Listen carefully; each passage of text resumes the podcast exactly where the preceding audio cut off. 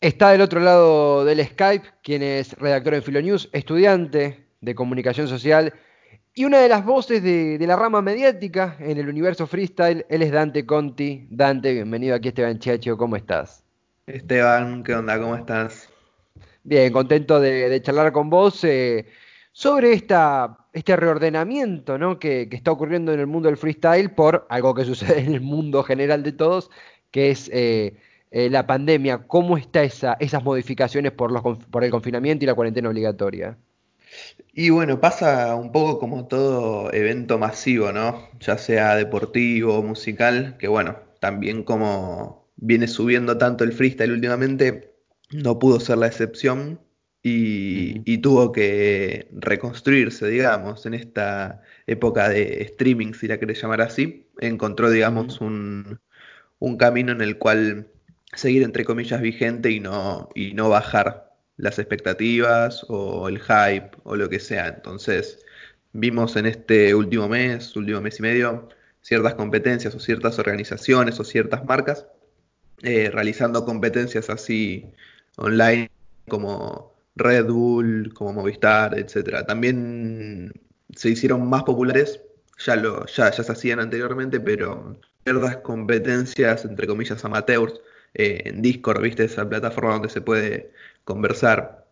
Eh, que bueno, como dije, ya eran muy conocidas, no, no conocidas antes, pero se hacían antes, y ahora también, dadas las, circunstancias, se hicieron un poco más populares. También hay algunas competencias, estas que te mencioné son gratuitas, pero también empezaron a aparecer unas que eran pagas, que también fueron bastante criticadas, pero bueno, así está la movida en este momento.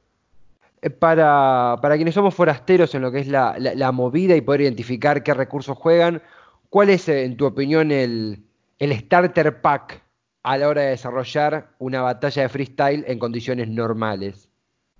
¿Como, como competidor o como espectador? Vamos como competidor o como organización de una, una, batalla de freestyle, ¿qué cosas no puede faltar? ¿Cuál es lo esencial para, para desarrollar una en forma? Bueno, una batalla de freestyle sí o sí siempre tiene un beat. Porque pasa en las batallas escritas que, casi todas son a capela, es decir, son, son sin música, son habladas, digamos, si quieres decirlo así.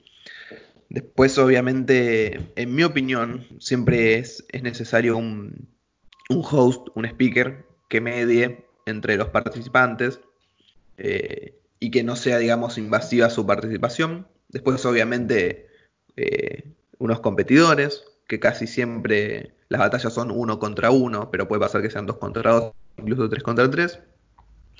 Y siempre tienen que ser, o, últimamente están siendo 16 o 32 en caso de que sean 2 versus 2. Y poco más, la verdad. Lo único que se necesita es eso. Total, o sea, no. Por eso es que se están pudiendo hacer, digamos, vía online, porque no se necesita más que dos personas que tengan aparato de fonación y listo, que sepan hablar, como, como, decía yo un poco en mi nota para silencio, que con dos webcams y dos micrófonos ya está. Y bueno, y un cuerpo de jurados obviamente que casi siempre ronda entre tres o cinco personas, últimamente se está haciendo cinco para que los resultados, digamos, sean lo, o que las opiniones o que las formas de ver una batalla sean lo más dispares posibles y se pueda tener eh, resultados no tan esperados. Entonces sí, eso básicamente. Dentro de, lo que mencionabas, esta, esta nueva forma debido a la, situación que afronta eh, el planeta en sí, que es el confinamiento obligatorio, la cuarentena, la pandemia, eh, ¿crees que conserva lo que a vos te gusta identificar como sabor del freestyle, esta, esta función remota? ¿Hubo alguna mutación positiva o negativa? ¿Qué te está dejando actualmente esta nueva modalidad? La verdad que em, mucho sabor a poco porque mm, obviamente algo, algo muy lindo del freestyle es, y de las batallas de freestyle o, de, o, de este arte que se está armando es eh, una pieza clave que es para mí la, teatralidad. Em, es, interesante ver cómo los, los, competidores se mueven arriba del escenario em, y se nota cuando uno está confiado, uno está un poco más nervioso y también es lindo ver eso y creo que suma hay en FMS, que es la, es la competencia, es la, primera liga profesional en varios países, hay un casillero que se puntúa puesta en escena, que es un poco cómo se desenvuelve el rapero en el escenario. Básicamente se suma cuando uno está suelto y se resta o no se puntúa nada cuando pones está quieto, parado, con el micrófono medio tambaleante. Em, y yo creo que con las competencias online se pierde un poco eso, la puesta en escena, eh, el delivery, o sea, es estar frente a una pantalla y listo. Y también lo que se pierde es, la energía que da el público. Si bien mm, mm. Eh, el jurado nunca tiene en cuenta si una rima se grita al público o no, el público hace que los competidores se vengan arriba o se vengan para abajo. Pasa mucho con, con MCs como por ejemplo Cacha, que es un MC argentino, em, usa muchas rimas populares, que eso, bueno, va a gusto de cada uno. Em, entonces hace siempre gritar al público y eso hace que su nivel vaya para arriba, obviamente. Si, como pasa con cualquier cosa, si vos haces algo y te lo apoyan, vas a seguir haciéndolo y vas a seguir haciéndolo mejor. Y hay otros competidores como Papo, que también es argentino, que se vienen muy arriba cuando las circunstancias están muy en contra. Y estas circunstancias, obviamente, también tienen que ver con el público. Pasó con Woz en 2017 y con Trueno en 2019, que el público iba más con estos dos y obviamente que, contra él. Y, se nota una baja de nivel interesante, que eso después hace que repercuta en, el voto del jurado. Y positivo, ¿qué le veo de positivo? Bueno, que los competidores sigan en forma, digamos que no pierdan ese ritmo competitivo porque está cantadísimo con, con lo, ¿cómo decirlo? Con lo vigente que está el freestyle, es, es obvio que apenas se, se, pueda hacer una competencia, se va a hacer una competencia masiva internacional, entonces está bueno que sigan en forma. Y poco más que eso, diría. Entretener a la gente y hacer que se queden en casa, que es lo que tenemos que hacer. Totalmente, totalmente. Estamos en conversación con Dante Conti, redactor en Filonews, estudiante de comunicación social, además de colaborar en diferentes artículos, en diferentes temáticas, entre ellas la que nos convoca aquí, eh, Freestyle. Em, para complementar con lo que mencionabas antes, eh, la posición de los freestylers, de los MC, ha sido también crítica, se están adaptando. ¿Cómo, los ha tomado esta nueva situación? La verdad que, no sabría decirte, yo creo que bien. O sea, si una empresa hace una competencia online es porque puso plata y están recibiendo dinero, obviamente. Y para mí va a ser mucho mejor porque es quieras o no, es el trabajo de esta gente. Ir a que sean llamados para competencias, este, ir a participar en, tal evento benéfico, ponerle es un ingreso. Entonces, también que, pase todo esto del confinamiento obligatorio hace que pierdan una fuente de, trabajo que es, diría que es la principal en la mayoría de los casos. La mayoría de los competidores de élite viven de eso. Entonces está bueno. Supongo que lo recibirán con buenas críticas. No, no estoy enterado de si lo dijeron en algún momento vía Instagram o vía lo que sea, pero supongo que, que, lo tendrán como bienvenido sea todo esto. Y además, eh, yendo por el lado de lo que son los ingresos, la monetización, mencionabas el caso de algunas batallas pagas, si uno repasa algunos nombres que, también se movilizan del lado más corporativo, está Red Bull, está Movistar, que son pesos pesados de, la industria. ¿Cuál es la percepción del auspicio, de, la monetización, según tu, opinión en este, en este universo? Para mí, o sea, bien, está buenísimo. Este, mm. A propósito de eso, hubo, una, hubo una discusión hace poco que viene siendo hace hace ya un tiempo, pero, pero que se, intensificó más con esto de que FMS sí paga a los competidores. Y es que, mm, porque hay una particularidad, es que Red Bull es eh, Red Bull Batalla de los Gallos es la competencia tipo madre de, todas las, batallas de freestyle, pero tiene la particularidad de que no paga a los competidores. Es decir, en FMS no se puede estar papo y le pagan un sueldo por mes, pero si él decide anotarse en Red Bull, mandar un video de audición y quedar para la nacional, Red Bull no le paga. Y eso es un poco una discusión. De hecho, por ejemplo, ya que lo traje Papo, dejó de competir en Red Bull, además de porque ya la ganó, dejó de competir porque justamente no le pagan. Entonces hay una discusión ahora de si Red Bull debería pagarlo o no, a la que yo, para mí, no, no un sueldo, pero sí premios en metálico. Es decir, si vos llegas a cuartos de final, tenés tal premio, a semis tal premio, a final tal premio, y si salís campeón, X cosa.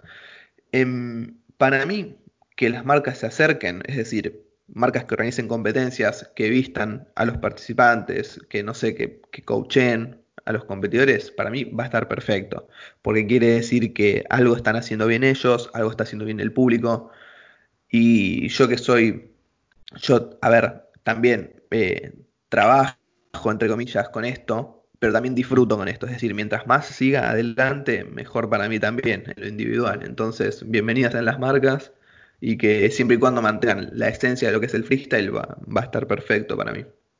Además, porque uno puede corroborarlo eh, cuantitativamente de que hay una retribución, justo por el caso de Red Bull que, mencionabas, una retribución hacia eh, quien compite. Eh, en el caso de Red Bull, no en, no metálico, esto que, sugerías vos, pero sí para Red Bull hay un, impacto muy fuerte por, corregime si me equivoco, por ejemplo, en otro caso en el Movistar Freestyle, 600.000 usuarios estuvieron conectados en el streaming. Impresionante, sí, sí. Es una locura. También, también era un poco porque volvía Dani. Fueron, fueron dos jornadas. La primera fue de Toque, que es eh, bicampeón argentino, campeón internacional de Red Bull, todo. Eh, y después eh, de Toque contra Dani. Y al otro día NTC contra Roma, que Roma fue la, fue la primera mujer en llegar a semifinales de Batalla de los Gallos acá en Argentina.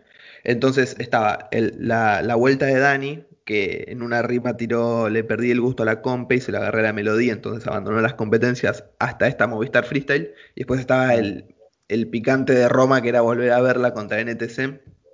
Y nada, tipo ese aura de, de, competidora elite que tiene. Así que sí, era, era lógico que, tuviera una repercusión tan grande. Eh, que tuvieran eh, una repercusión tan grande estas dos competencias de Movistar. Claro, medio millón de, más de medio millón de personas. Eh, francamente, superador, por, por acercar un adjetivo. Te pregunto, cerrando, Dante, en la lírica que se despliega en, estas últimas batallas que pudiste ver, ¿tiene algún rol lo que está sucediendo respecto a pandemia y al COVID? ¿Hay alguna mención, por así decirlo, o es algo completamente aislado y que se toma en otro plano? ¿Qué opinas? No, no, sí, sí. Eh, de hecho, en, esta de Movistar eran tres rondas. La primera eran palabras que, el público había soltado previamente. Eh, la segunda era adivinar un personaje, que nada que ver. Y la tercera era temática libre, pero si los competidores querían, barra, podían, este, elaborar rimas a partir de, la, de la, premisa de, de, esta cuarentena, ¿no? Que es quédate en casa. Y, ahí todos, de hecho, Roma, NTC de Toki Dani, hasta Misionero después, o sea, no, no rimando, pero sí dando un pequeño discurso, em, hicieron sus, minutos pidiéndonos que nos quedemos en casa, que si te cuidas a vos, cuidas al otro, que es un poco la realidad que viene pasando, como, digamos, como todo movimiento artístico siempre suele demostrar lo que está pasando en la realidad, y creo que el freestyle no se podía quedar atrás, y de hecho no se quedó. Dante, la última, como, creador de contenido, vamos a repasar los medios en los que estás antes de despedirte, pero consultarte, vi una dicotomía en el génesis de esta cuarentena de que por un lado iba a, podía aplastar la creatividad debido al encierro, debido a la falta de estímulos, o que al contrario, el encierro podía motivar el ponerse a escribir, a producir, etc. Si bien son dos extremos, ¿qué opinas de la creatividad en tiempos de confinamiento? Si podrías dar tu sensación al respecto. Depende. Si hablamos de mí en particular, casi nula. Pero, mm. pero sé de, sé de, si hablamos de competidores, sé que hay bastantes que están escribiendo, bastantes que están ideando ciertas cuestiones para volver, eh, tanto organiza, de organización de competencias como de encare de, las mismas. Eh, así que sí, este, sé que bastantes están que bastantes no están en, letargo. De hecho, hay un, competidor español que se llama Blom, competidor eh, artista y escritor, de hecho, también, eh, mm. que está sacando una serie de one-shots que son en cuarentena. Así que están, están moviéndose afortunadamente. Perdona la ignorancia, los one shot, eh, ¿cuál sería el, tipo de representación? Em, los one shot serían una, un, es un videoclip que, se hizo una sola vez. Hay uno, hay uno que, hay un español que se llama Follone, F-O-Y-O-N-O, que tiene como, no sé, 50 one shots, que es el, no sé, en las pirámides de, Egipto literal, y es el rapeando. Es a cámara, sin cortes, y, digamos, es un rapeo que te salió a, eh, a la primera vez, digamos. Es eso. Es un videoclip sin demasiada elaboración, eh, sin cortes y sos vos rapeando por única vez. O sea, si te salió mal, si te salió bien, no importa. Va al one shot. Dante, siempre es interesantísimo bucear en, en estos universos, estos mundos con gente que sabe del tema, de esto y muchos más. ¿Dónde podemos leerte, consultarte, escucharte? ¿Cuáles son los medios en los que circulás? Para lo que quieras decir, el micrófono es tuyo. Bueno, este, a mí me, me encuentran un poco por todas partes. Este, estoy haciendo un podcast de, sobre periodistas eh, en, que se encuentra en Spotify que se llama Currículum Vitae con un amigo Tomás. Eh, ayer de hecho sa- sacamos un episodio de, de Tomás Bulat hablando sobre él. Em, en gráfica se me lee, bueno, yo tengo un, WordPress ahí danteconti.wordpress.com donde están literalmente todas mis notas. Últimamente estoy escribiendo mucho para Silencio, bueno, también estoy como redactor en filo, pero es un poco más sobre, sobre noticias y actualidad. Em, básicamente eso. Después también en, en mayo sale una nota mía en Revista Ripley, que es una revista de cultura gamer, retro gamer, Gran que no tiene nada que ver con el freestyle. Gran revista, sí, sí, sí. Entrevisté a Burger Kid, que es un youtuber de hamburguesas, que también, bueno, tiene un lado, una faceta retro gamer, así que en mayo va a salir esa nota.